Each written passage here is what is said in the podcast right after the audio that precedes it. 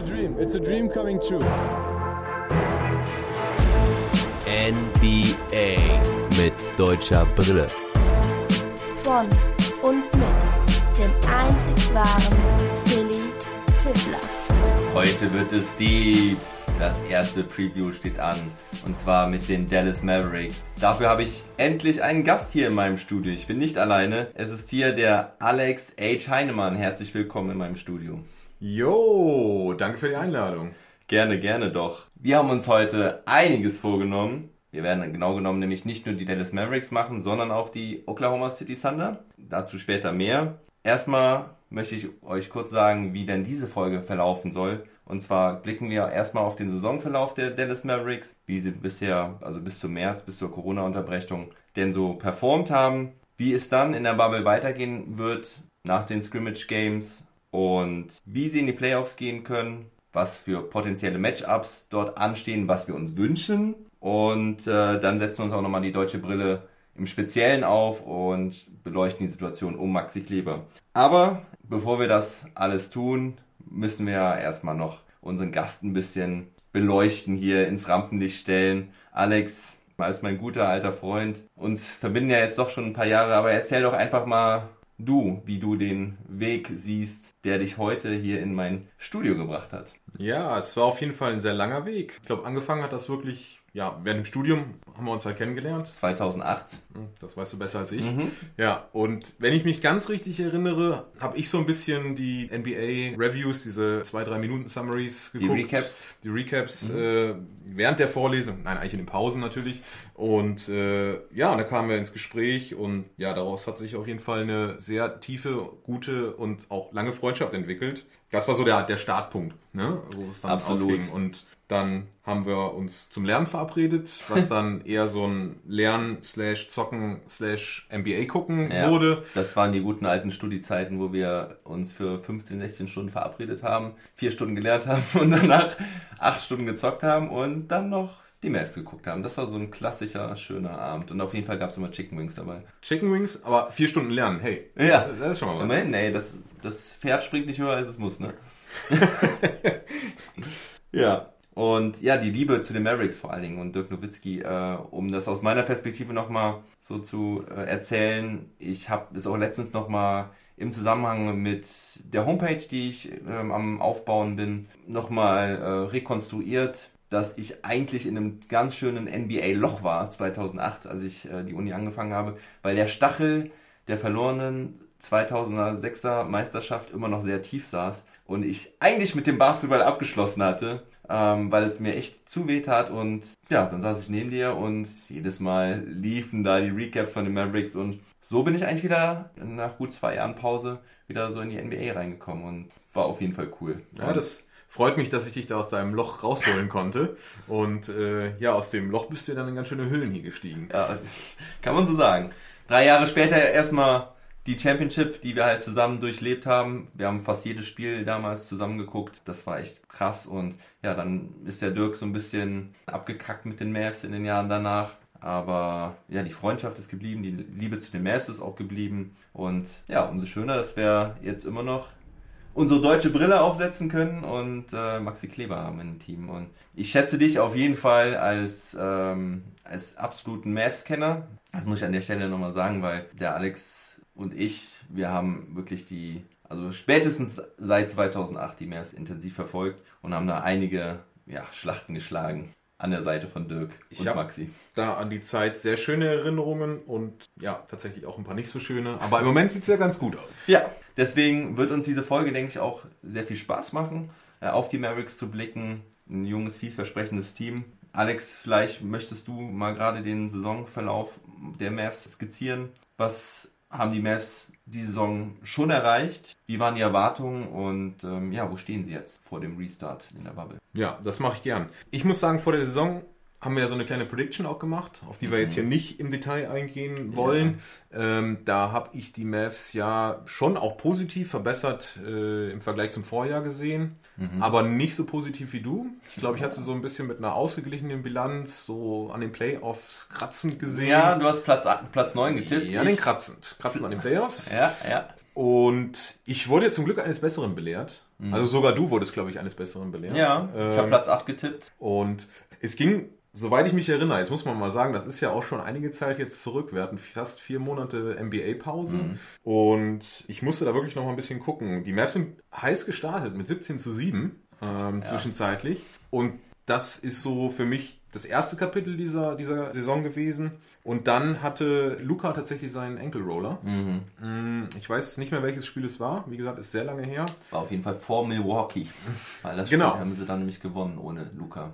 Und da ging es dann, ja nicht bergab, aber da sind sie so ein bisschen stagniert und man wusste nicht so richtig, wo geht's hin. Dann war Luca wieder da. Ähm, man hat ihm schon noch ein bisschen angemerkt, dass es ihn noch ein bisschen gestört hat. Dann war Christaps auch weg ähm, eine Zeit und dann hatte Luca das mit seinem Daumen und ähm, im Grunde haben sie sich nicht so richtig eingegroovt. Ja, Dwight Powell hat sich ja dann auch Ende Januar noch verletzt. Also sie hatten wirklich seit der Verletzung von Luca, die du eben beschrieben hast, war so ein bisschen der Wurm drin. Also da konnten sie sich nicht wirklich einspielen. Ja, also sind dann mehr oder weniger ja mit einer ausgeglichenen Bilanz, sogar immer noch leicht positiven Bilanz durch die weitere Saison äh, ge- gestapft. Aber man wusste wirklich nicht so richtig, wo es hingeht. Ich habe immer gedacht, oh, da haben sie zwei Spiele gewonnen, dann geht's, habe ich gedacht, boah, jetzt jetzt ziehen sie wieder an und jetzt geht's los. Dann war wieder ein kleines Wehwehchen und so würde ich eigentlich die Saison beschreiben wollen. Da könnte man jetzt fast sagen, dass das Break für die Mavs gar nicht so schlecht war, Ja. weil sie sich jetzt echt ein bisschen sammeln konnten. Ich meine, Dwight Powell und Jalen Brunson sind halt nicht wieder dabei. Das wiegt aus meiner Sicht schwerer, als es auf den ersten Blick aussieht. Gerade Dwight- Powell, der bei den Mavs auch im meist verwendeten Line-Up auch äh, fester Bestandteil war, auch in einem sehr effizienten Line-Up. Irgendwie mit bestes Offensivrating. Exakt, zusammen. exakt. Und ähm, das zweitbeste oder zweitmeist gespielte Line-Up der Mavs hat in, in tatsächlich nur 122 Minuten zusammengespielt. Ja, das das ist sind keine drei ganzen Spiele. Ja. Ähm, das sind 3,8 Prozent der gesamten Spielzeit. Ach, das ist das und, ist krass. Und ähm, das finde ich ist aber auch eine Stärke der Mavs. Ähm, Dass sie wirklich, und da ist Rick Carter ja auch bekannt für, der zaubert da manchmal Lineups hin, Mhm. da glaubt man, traut man seinen Augen nicht und sie sind trotzdem erfolgreich. Und wenn sie nicht erfolgreich sind, dann springt da ein geiles Bench-Line-Up. Und dann haben sie trotzdem 40 Siege und 27 Niederlagen nach 67 Spielen. Und das, obwohl sie bestimmt, gefühlt Ah. zumindest, 10 bis 15 Sp- Spiele mit 1, 2, 3 Punkten in der Crunch-Time verloren hat. Das war ja die große Schwäche, muss man auch sagen. Aber überleg mal, wenn sie, wenn sie diese Schwäche nicht gehabt hätten und trotz der ganzen Schwierigkeiten, Verletzungen etc., kommen sie auf so eine positive Bilanz. Also, da werden sie ja wirklich, wenn sie um Platz 1 damit spielen. Absolut, absolut. Du hast, wir hatten es eben kurz schon mal äh, in der Vorbereitung angesprochen. Die Mavs sind beim Net-Rating auf Platz 6 in der NBA. Ja, also sie sind auf Platz 7 in der Western Conference, sagen wir mal, das sechstbeste Net-Rating der NBA. Ja. Das ist so ein Indikator dafür. Sie sind eigentlich ziemlich stark, haben aber in den Klatschmomenten diese Saison, muss man sagen, obwohl wir auch ein paar coole Siege gese- gesehen haben, haben sie eigentlich nicht geliefert. Ne, Du hast äh, für 10 bis 15 Spiele, ich weiß nicht, ob es so viele waren, aber es kommt einem schon so vor. Also ich würde äh, echt sagen, äh, behaupten, dass die Mavs sieben, acht Spiele wirklich verloren haben, welche sie nicht hätten verlieren dürfen. Eigentlich dürfen. Und wenn ich die irgendwie draufrechne, dann stehen die halt irgendwie knapp hinter den Lakers. Ne? Ja, und da zählt das Toronto-Spiel übrigens doppelt, wo sie über 30 Punkte, glaube ich, im Ja. dritten vorne war. Also mir fällt auf Anhieb Toronto, Atlanta, Charlotte, Zweimal nix. zweimal nix. Ja. Boah. Also ich meine, gut, das waren jetzt nicht unbedingt alle Spiele, die sie in der Crunch-Time verloren haben. Die sie aber hätten die waren gewinnen müssen. alle knapp. Ja, und ähm, ja, sehr ärgerlich auf jeden Fall. Ähm, aber das Team ist jung und das Team lernt. Und ich denke, dass sie daraus lernen. Wa- Was mir gerade noch zu, den, ähm, zu der Klatschschwäche einfällt, ist, dass Luca gestern wieder mal zwei Freiwürfe hintereinander ver verworfen hat. Das hat mir direkt wieder wehgetan. Also es ist, es scheint nicht ganz abgeworfen sein, dieses Klatschproblem. Also gut, kann man jetzt in einem, in einem Scrimmage-Game nicht ähm, zu viel rauslesen, aber dass er da wieder zwei Freiwürfe verwirft, das war schon wieder, das, er ist ja ein guter Shooter. Und wenn du dann die Freiwürfe nicht machst, vor allem wenn du zwei nicht triffst, das ist immer ein schlechtes Zeichen. Ich gebe dir da vollkommen recht. Jetzt muss man mal Aber- sagen, Luca spielt eine bombastische Saison und Ja. ich glaube, da widersprechen wir uns auch nicht. Definitiv. Ähm, nur mal so, um das in Relation zu setzen. Ja. Die 28,7 Punkte, die er gerade auflegt. Ich, ich habe eben drauf geguckt nach vier Monaten NBA-Pause und Ja. habe echt meinen Augen nicht getraut und wollte nochmal, dass du nochmal die Stats nochmal nachguckst. Ähm, Dirk zum Vergleich, wir wissen, andere Zeit, anderer Basketball. Mhm. Ähm, 2006 mit, glaube ich, 26,6 Punkten. War seine beste? Das war seine beste Saison. Und Luca legt gerade mal in seiner zweiten Sophomore-Season äh, 28,7 auf. Ähm, es ist ein anderes Spiel heutzutage, aber das ist, das ist wirklich beeindruckend. Aber nicht, nur- nicht nur die, die, die Punkte, war er zwischenzeitlich sogar mit fast 30 Punkten auf Triple-Double-Kurs im Durchschnitt. Das ist schon bombastisch. Ich gebe dir aber vollkommen recht, irgendwie zieht sich bei mir auch immer alles zusammen, wenn Luca da die zwei Freiwürfe versemmelt. Und das hat er wirklich nicht zum ersten Mal gemacht an dem Scrimmage-Game gestern. Das kommt echt vor, auch in wichtigen Situationen. Ähm, aber da zeigt sich halt auch noch, dass er jung ist. Das Team ist jung. Das werden sie lernen. Luca wird das lernen, da bin ich mir eigentlich ziemlich sicher. Und manchmal wundere ich mich wirklich, warum er die verwirft. Das ist, weil er Ich so glaube- cool ist und, und eigentlich auch Klatschdinger Ja, reißt. aber, meine Theorie dazu ist, dass ich glaube, dass es ihm wirklich schon sehr viel bedeutet, für die Dallas Mavericks zu gewinnen. Für die Dallas Mavericks zu gewinnen, es allen anderen zu zeigen. Und ich glaube, das ist halt so ein, so ein Kopfproblem, dass er dann, ähm, ja, wirklich auch unbedingt abliefern will und äh, dann zu viel darüber nachdenkt. Also das ist dann nicht mehr für ihn das, ne, er ist ja Spieler mit sehr viel Swag und ähm, spielt ja einfach einen traumhaften Basketball. Ich glaube aber, wenn er dann an der Linie steht, dann denkt er, er muss jetzt liefern. Er muss jetzt diese Freiwürfe treffen, weil ähm, er so ein Top-Spieler schon ist und er macht seine Freiwürfe. Und dann denkt er darüber nach und ja, und so kommt der, der Stein irgendwie ins Rollen.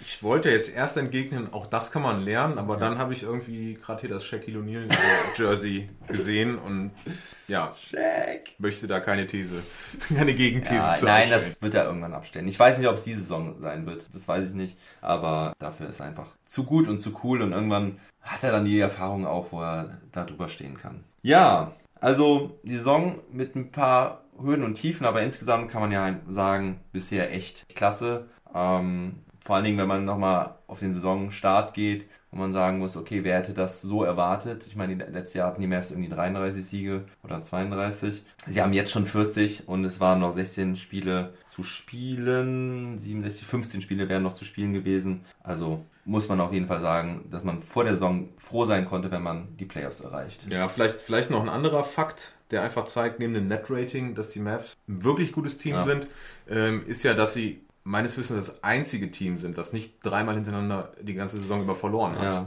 Das war zwischenzeitlich, waren es glaube ich drei Teams mit glaube ich den Lakers und den Bucks noch und äh, jetzt wirklich vor dem Break waren sie meines Wissens das letzte Team, das wirklich nicht die Saison über dreimal am Stück verloren hat. Ja, das ist auf jeden Fall auch ein klares Plus. Bevor wir jetzt den Blick nach vorne richten, muss ich noch ganz kurz sagen, erinnerst du dich noch an das Spiel gegen die Wizards? Das erste Saisonspiel, Bradley Beal, äh, Privatkampf mit Luka Doncic oder... Nee, das letzte, was haben wir auch zusammen geguckt, wo ähm, erst Bonga äh, Christaps Isaac. wegblockt und dann Tim Hardaway äh, den Freiwurf nicht reinmacht, so dass Bradley Beal dann in der letzten Sekunde von der Mittellinie angelaufen den Layup reinmacht. Eieiei, auch Ja. so eine absolut unnötige Niederlage. I remember. Naja, okay. Aber wir gucken jetzt nach vorne. Gestern haben sie das erste Scrimmage-Game gespielt gegen die Lakers. Ich habe es gesehen. Du hast es heute Morgen im Real Life gesehen. Hat riesen Spaß gemacht. Seth Curry, wuhuhu, Yeah. Red Hot Baby. This man is on fire.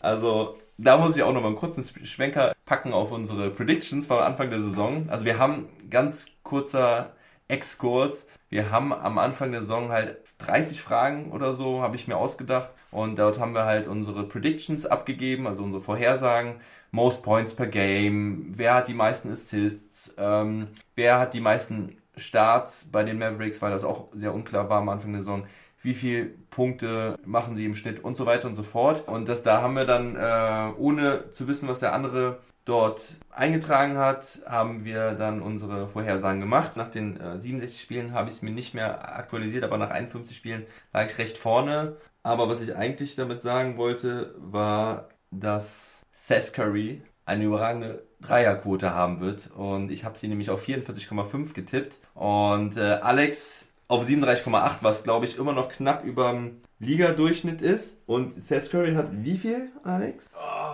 Also die Kategorie habe ich auf jeden Fall dick verloren. Ach, steht, steht hier gar nicht drauf, ne? Dann gucken wir jetzt nochmal ganz kurz nach. Seth Curry. Also ich meine, es wäre irgendwie schon um die 55, äh, 45 Prozent. Und ich habe aber gestern gelesen, dass er in diesem Jahr schon über 50 Prozent Dreierquote hat. Ja, das hatte ich auch gelesen. Der Start war ein bisschen holprig. Hatte ja auch, soweit ich mich erinnere, so ein paar kleinere Verletzungen. Nichts Dramatisches, aber ein paar Spiele hat er gefehlt und ja, liegt jetzt bei sehr, sehr, sehr, sehr, sehr soliden 45,3 Prozent von der Dreierlinie. Ähm, Tendenz steigend. Ähm, gestern war solide 100 Prozent, 6 von 6, wenn mich nicht alles täuscht. 6 von 6, ja.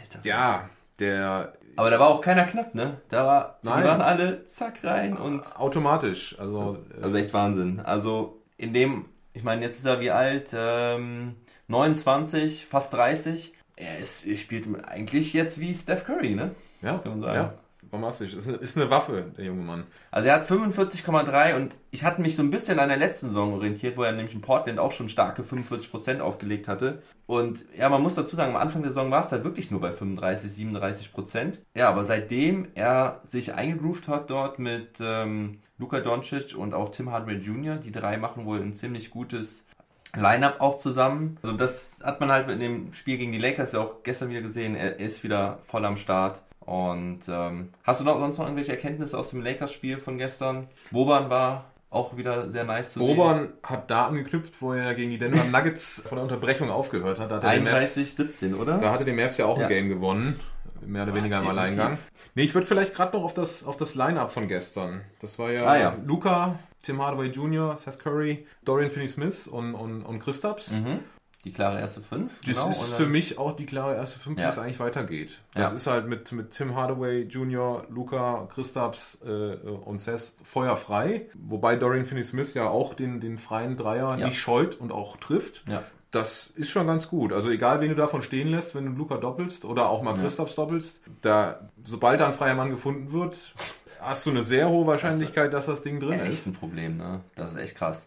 Hast du jetzt echt schön erläutert. Luca oder Christaps musst du fast schon teilweise, also Luca musst du auf jeden Fall doppeln irgendwann. Christaps, wenn er gut drauf ist, auf jeden Fall auch. Und wenn du dann Seth Curry, Tim Hardaway Jr. und Dorian Finney-Smith in der Ecke stehen hast, boom. Also das ist äh, wirklich gefährlich. Ja, einige Experten sagen ja auch, äh, die Mavs können wirklich die Überraschung werden ähm, in den Playoffs. Ich bin echt gespannt. Jetzt haben sie noch zwei Games. Am Sonntag spielen sie gegen die Pacers und ähm, das Spiel nächste Woche weiß ich gerade gar nicht, aber das ist auch nicht so schlimm. Wir gucken jetzt nämlich äh, auf die wirklichen Regular Season Games und da geht's ja direkt gegen die Houston Rockets. Das ist wirklich nice.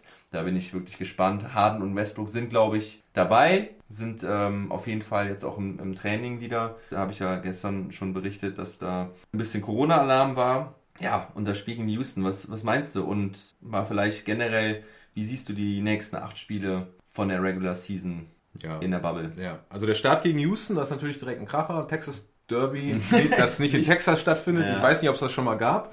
Mexiko vielleicht mal, aber wüsste ich auch nicht, dass Ja. wir gegen Houston da gespielt haben. Ist natürlich eins meiner Lieblingsgames, weil mein absolutes Lieblingsteam gegen mein, ja, wie soll ich sagen, nicht so Lieblingsteam spielt. Ähm, könnte jetzt noch nicht mal, ich meine, ich hab, würde auf Sieg tippen, ganz klar. Aber solange die Houston Rockets Westbrook und Harden im Team haben und halt wirklich auch diesen ja, neuen Small Ball Styles spielen, ich finde es super schwer einzuschätzen, um ehrlich zu sein. Die hauen dich entweder komplett aus der Halle mit, mit ihrer, alle Spieler extrem, extrem athletisch und, und, schnell. und, schnell und oder du kriegst sie halt durch gute Matchups in den Griff. Aber ja, Matchups und Harden Westbrook, das ist schon schwierig auszuhalten. Ähm, ich bin trotzdem positiv. Ich habe das mal hier gerade so eine ganz kurze Prediction für mich gemacht. Ich würde sagen, die Mavs gewinnen das. Die Mavs sind gut drauf, die Mavs sind heiß. Und bei den Houston Rockets, du gehst davon aus, dass Westbrook und Harden dabei sind. Bist wahrscheinlich da ein bisschen näher dran als ich. Von daher würde ich davon jetzt auch mal ausgehen. Ich sag trotzdem, die Mavs gewinnen das. Weil wer, wer soll denn da die Rebounds holen gegen Christaps? Und gegen Boban. Äh, also ich denke auch, dass sie gegen die Houston Rockets gewinnen, weil die Mavs mir halt gestern auch schon einen sehr klaren Eindruck vermittelt haben, was sie wollen, was sie spielen wollen. Ähm, sahen ja auch gegen Houston gut aus in dieser Saison bislang. Und ich glaube, dass die Rockets einfach noch nicht so bereit sein werden. Also auch gerade wegen dieser äh, Corona-Geschichte jetzt, ähm, dass das Harden und Westbrook, die entscheidenden Spieler bei den Rockets, einfach erst zu spät kamen. Westbrook hatte einen super Hammerlauf, am Ende äh, Regular Season. Und ich weiß nicht, ob er daran wieder so anknüpfen kann. Ne? Also gerade auch mit Corona, da weißt du auch nicht, was der jetzt so durchgemacht hat. Ich denke mal, es wird ihm körperlich wahrscheinlich, hat er wahrscheinlich gar nichts gemerkt. Keine Ahnung, weiß ich nicht. Aber auch mental ist es vielleicht sowas, was ihn äh, erst später in den NBA-Mut wieder gebracht hat. Und ich glaube, die, die Rockets werden nicht so bereit sein wie die Mavericks. Und deswegen glaube ich, auch mit Seth, der gezeigt hat, dass er total heiß ist, immer noch, wenn die Mavericks das gewinnen. Ja, und dann äh, kommen die folgenden Spiele. Phoenix Suns, machen wir mal ein W dahinter, ja, für einen Win. Sacramento, würde ich auch mal sagen, die hatten auch ziemliche Probleme äh, mit Corona. Ja. Ähm, ja, dann kommen die Clippers und Milwaukee. Ja, also Clippers mache ich mal ein L dahinter. Ja, wobei Clippers hattest du ja in deiner Folge, der letzten Folge, glaube ich, auch gesagt, dass ja, zwei Spieler stimmt. abgereist sind. Harrell und ähm, Pat Beverly. Die beide den Mavs eigentlich immer mhm. wehgetan haben. Definitiv. Ähm, ich habe trotzdem, also ich habe wie du, ähm, Houston Rockets, Phoenix, Sacramento, die Mavs kommen gut aus den Startlöchern, mhm. holen drei Siege. Und dann ist es für mich fast schon so ein 50-50. Mhm. Ähm, wobei ich das trotzdem äh, leider auf ein, auf ein Loss für die Mavs getippt ja, habe. Eine ähm, knappe Niederlage die, mit, mit einem die, Punkt. Die, die, Clippers sind irgendwie so ein bisschen das Kryptonit für, für, äh, für die Mavs. Mit mhm. Kawhi, mit Paul George auf den Flügeln extrem stark. Aus meiner Sicht haben die Mavs da mich genau ihren Schwachpunkt. Und ich gehe mal davon aus, dass, obwohl die beiden Spieler fehlen, gewinnen werden. Ja, die Frage ist natürlich, ich meine, das Spiel ist am 7. August. Äh, ich gehe mal schon fast davon aus, dass die beide sogar wieder da sind. Da magst du auch recht haben. Ja, ne? Ähm, gut, Frage ist, wie, in welchem Zustand sie körperlich und mental auch zurückkommen. Das war, bei beiden war es, glaube ich, ein familiärer Notfall, also who knows. Ne? Okay, dann Milwaukee. Milwaukee war ja eines der legendärsten Spiele diese Saison. Ja. Ähm, Christaps mächtig on fire. Das erste ohne Luca, ne? War das. Das erste ohne Luca, da möchte ich auch noch mal einhaken. Die Mavs waren zwischenzeitlich auch das einzige Team, das sowohl die Lakers als auch die äh, Bucks, Bucks besiegt hat. Ah, okay. ähm, Was der Mann alles weiß. Der ja, das ist so unnützes Wissen. Aber da habe ich auch auf eine Niederlage getippt. Mhm. Ähm, sind halt die Milwaukee Bucks. Ne? Ja. Für mich der Favorit auf den ja, Titel im, im, im Osten. Das wird schwer, die zu knacken, die Nuss. Mein griechischer Kumpel George hat mich auch gestern gefragt, wer ist denn dein Titelfavorit? Und ich musste echt nachdenken, Lakers, Clippers. Aber ich habe echt mal Bucks gesagt. Ich habe einfach mal Bucks gesagt, weil ich glaube, die Bucks kommen ins Finale und weiß nicht, irgendwie traue ich ihnen das zu. Weil sie sind vielleicht auch so ein bisschen wegen dem wegen der äh, Bubble-Geschichte, wie man jetzt in der Bundes Fußball-Bundesliga zum Beispiel auch gesehen hat, dass die Bayern alles weggehauen haben.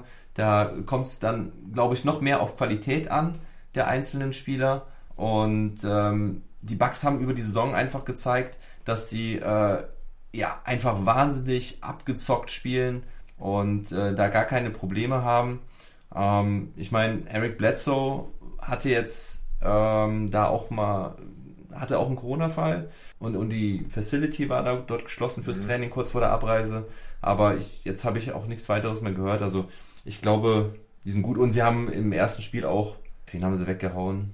Es war so eindeutig, dass ich, ich irgendwann nicht mehr auf den Endscore geguckt habe. Ja, also ich glaube, die sind, die sind auch heiß und ähm, ja, deswegen für mich auch Titelfavorit. Man könnte schon meinen, vier Spiele vor Ende, wo die Milwaukee Bucks dann vielleicht auch schon sowieso klar Erster sind. Aber jetzt die Tabelle nicht vor mir, aber ich glaube, da wird nichts mehr anzubrennen sein ähm, in der Eastern Conference. Vielleicht sind sie da auch schon so ein bisschen im Halbgasmodus mhm. und die Mavs können gewinnen. Aber ich hau auch mal ein L drauf und ähm, du auch, ne? Ich, ich möchte ja endlich mal widersprechen. Ja, okay, das, äh, bitte. Und zwar glaube ich, dass in den acht Spielen kein Team wirklich den Fuß vom Pedal nehmen wird. Das sind nur acht Spiele, die du hast, um nach dem nach der Pause, sehr langen Pause, ähm, dich auf die Playoffs vorzubereiten. Es würde mich wundern, wenn die wenn die Milwaukee Bucks da sagen, oh jetzt hier Spiele vor Ende, wir sind Erster, äh, fahren wir mal low. Und schonst du da Spieler in der Bubble? Ich ich kann es okay. mir eigentlich nicht vorstellen. Ist mal ja. so eine Gegenthese zu dem, was du gesagt hast. Also das, das letzte Spiel haben die Mavs gegen die Phoenix Suns. Meinst du, die Suns werden dann noch mit aller Energie? Die kommen ja auch nicht in die Playoffs. Die, müssen, die, die, doch, okay. ich glaube, die werden da alles raushauen. Ja? Die verabschieden sich, die wollen sich mit wehenden Fahnen verabschieden. Können die eigentlich noch auf Platz 14 fallen, wenn sie alles verlieren? Nein. Dann müssten die ja Also sie haben ja definitiv mehr, mehr Siege als die Ja, Minnesota Timberwolves. Ja, ich, ich weiß halt nicht, ob die, weil die Timberwolves halt auch nicht mitmachen, ob sie dann sowieso schon 14er sind. Aber wäre vielleicht auch nochmal so interessant wie in der Draft-Lotterie oder so. Aber lasst uns das jetzt nicht vertiefen. Das letzte Spiel gegen die Suns sollten sie, denke ich, auch gewinnen. Ah, wie man die Mavs kennt, verlieren sie das Ja. dann wahrscheinlich. Nein, aber gehen wir äh, auf, auf Spiel Utah und Portland ist noch da, dazwischen. Das könnte noch sehr interessant werden. Was meinst du denn da? Also ich habe ebenso im Schnelldurchlauf nach der Niederlage gegen Milwaukee eigentlich die letzten drei Spiele auf Sieg getippt. Utah hatte Corona-bedingt ein paar Teamchemie-Probleme, Stichwort Gobert, äh, Mitchell und hat die Mavs hatten eigentlich auch so ganz gut mit den Jazz bisher aus meiner Sicht mithalten können. Portland, ja, nein, vielleicht. Ich habe alle drei Spiele, die danach kommen, nach der Niederlage gegen die Milwaukee Bucks, auf Sieg getippt. Also 6-2 ist meine Prediction für die, für die acht Spiele der Regular Season. Ja, und da gehe ich mit. Also ich sag genauso auch 6-2, da sind wir uns vollkommen einig. Ähm, ich weiß auch nicht, welche Spiele es sein werden, aber ich glaube einfach, dass die Mavs sechs Spiele gewinnen werden. Punkt. Möchte ich so. Glaube ich dran. Äh, weil ich meine, ne, Milwaukee und LA, ich glaube, kann mir auch irgendwie nicht vorstellen, dass sie zwei Spiele hintereinander verlieren. Also, ähm, weil ich glaube, nach einer Niederlage kommen sie immer stark wieder. Vielleicht verlieren sie dann irgendwie gegen Portland oder gegen Utah, whatever. Aber ich gehe auch mit auf die 6-2. Aber die Frage ist natürlich, zu was reicht das dann in der Tabelle? Ja, also da hatte ich mir auch in Vorbereitung auf unseren heutigen Podcast mal logischerweise Gedanken gemacht. Die sind ja mit gleich viel Siegen wie äh, OKC und die Houston Rockets, die auf Platz 5 und Platz 6 sitzen. Ähm, jetzt starten sie in, äh, in die acht Spiele. Und ja, bei, bei OKC, na, da kommen wir vielleicht nachher noch drauf, ähm, wird es ja zumindest mal einen schwerwiegenden Ausfall geben mit Dennis Schröder, der die, ich, verlassen wird. Ja. Und davor sind dann noch die Jazz, die besagte Teamchemie-Probleme haben. Die Denver Nuggets, ja, die sind schon drei Siege weg. Also ich glaube, die werden so auf Platz 5 äh, über die Ziellinie kommen. Das ist, finde ich, optimistisch, aber wenn ich 6-2 tippe äh, für die acht Spiele, müssen sie ja eigentlich ein paar Plätze nach vorne ru- rutschen.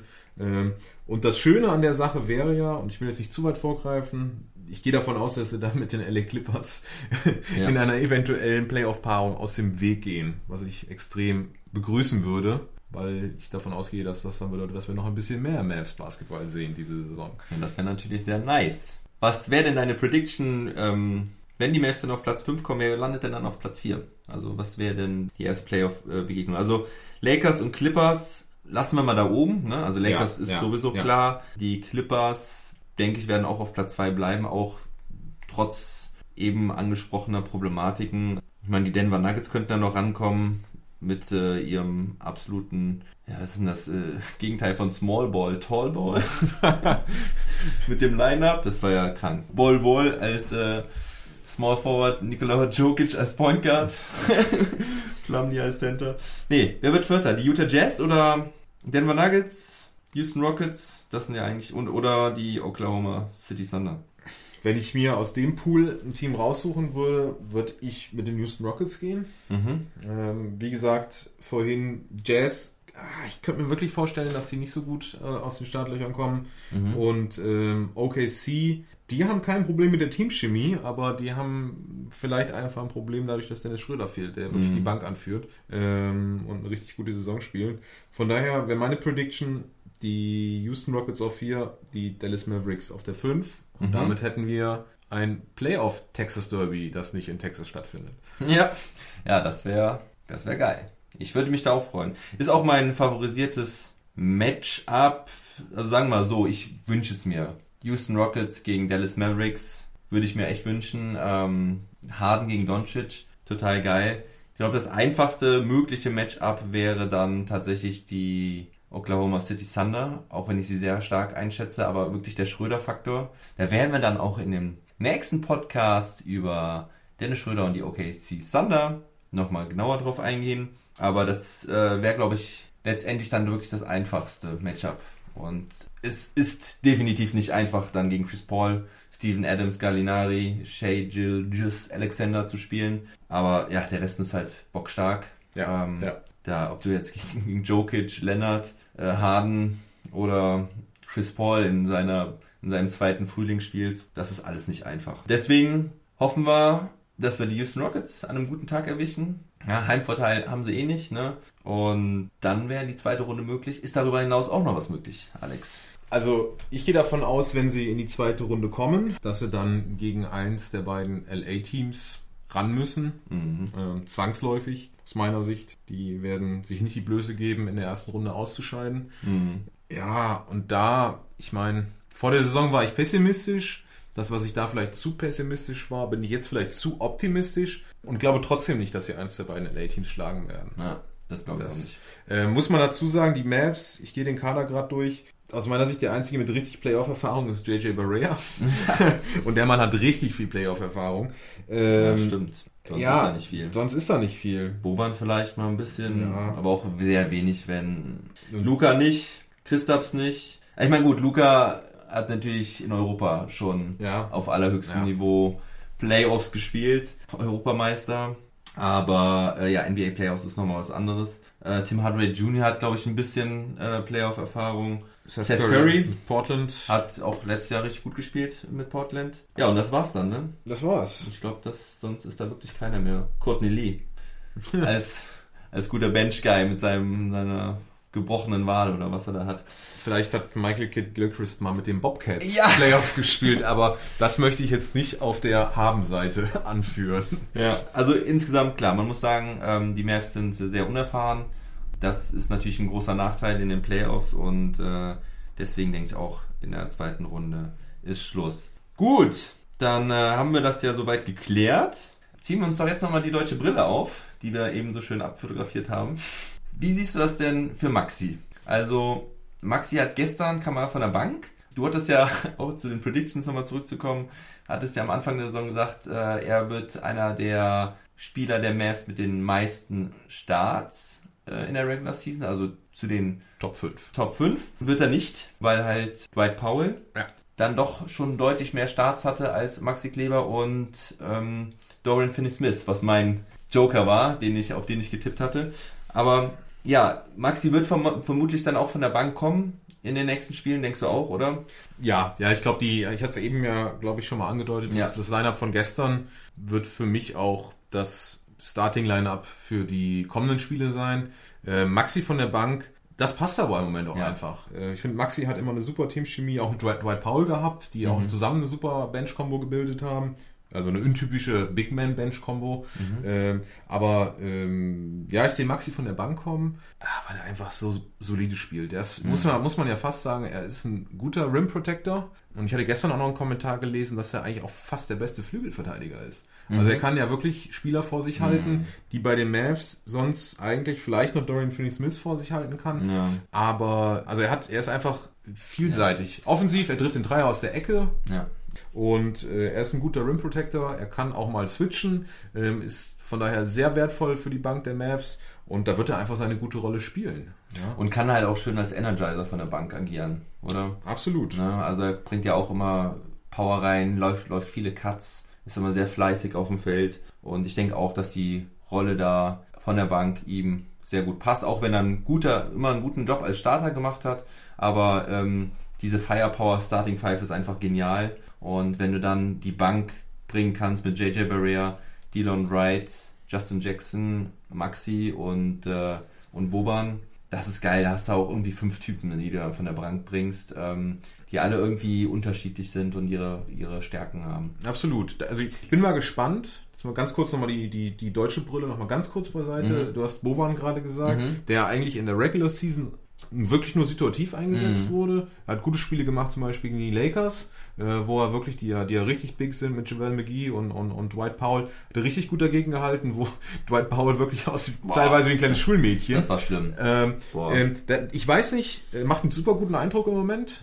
Äh, hat Ja. gefühlt ein bisschen abgenommen, sieht, sieht sehr agil Ich aus. glaube, er hat, ist ein bisschen athletischer geworden. Ne? Also ich, ich, ich, ich, ich weiß nicht, wie da genau die Rollenverteilung sein wird, aber wieder in diese Nische rückt ähm, und dafür, dadurch vielleicht Michael Gilchrist äh, äh, in die in die ja, zweite Unit rückt ähm, oder, oder bleibt, sage ich mal, oder ob Boban da mehr, mehr Platz einnimmt. Äh, und das hat natürlich dann auch einen Ein- äh, Impact auf Maxi, weil es sind halt zwei Big Men, die sind komplementär, aber ähm, meine Liga geht Richtung Small Ball, da weiß Ja. ich nicht. Auch in den Playoffs geht's immer noch mehr Richtung Small Ball. ne? Exakt. Small Ball, äh, Lineup wird sowieso kleiner, beziehungsweise die äh, Spieler, die ein, ge, eingesetzt werden, die Anzahl limitiert sich. Da bin ich mal gespannt, ob Boban Maxi nicht vielleicht sogar ein paar Minuten wegnimmt. Was ich aus Teamsicht nicht verkehrt finde, weil ich Boban situativ und in den Minuten, die er hat, immer sehr effizient finde. Matchup, Ja.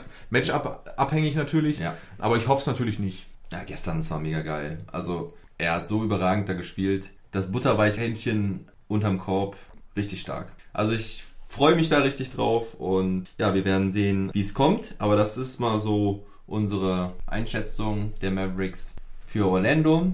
Also, ich muss an der Stelle nochmal sagen, einige Experten haben die Mavs auf dem Zettel. Und ich würde mich freuen, wenn wir sogar noch so pessimistisch waren. Vielleicht haben wir unsere blau-weiße Brille in dem Fall ähm, vielleicht doch auf, aber ähm, ja, in den Playoffs ist natürlich auch immer, gerade im Westen ist es einfach, ist es einfach hart und ich bin auf jeden Fall einfach froh, dass die Mavs dieses Jahr wieder Playoffs spielen, dass die Jungs alle ihre Erfahrungen sammeln können. Da freue ich mich mega drauf, auch wenn keine Zuschauer drumherum sitzen und ich freue mich für Maxi, da habe ich schon, glaube ich, jetzt in jeder Folge meines Podcasts gesagt, ähm, dass äh, Maxi endlich Playoffs spielen kann für die Dallas Mavericks. Ja, es wird auf jeden Fall spannend. Ähm, die acht Regular Season Games, teilweise ja auch äh, zu schönen Zeiten zum Gucken. Also ich sehe gerade die gegen die Sacramento Kings dienstagsabend um 8.30 Uhr. Primetime. Ja, Primetime, Mann. Und gegen, gegen die Utah Jazz, was ja auch sehr für die Playoffs interessant werden könnte, montagsabends um 9. Also da können wir uns drauf freuen. Ja, und ich würde mich drauf freuen, wenn ich Mitte September nochmal zu einem Special Second Round Podcast hier bei dir zu Gast sein kann. Mitte September, ja. Ja, ich, ähm, also zu den Playoffs dann definitiv. Müssen wir das, äh, müssen wir das auf jeden Fall einplanen. Okay, ja, gibt's noch was, was wir noch sagen können zu den Mavs? Hast du Lukas Trickshots gesehen? Ja, ja, und das hat, also Lukas Trickshot, Trickshots sind natürlich äh, klasse, aber es hat mich einfach zu sehr und zu stark erinnert, was für ein schlechter Horse-Spieler ich bin.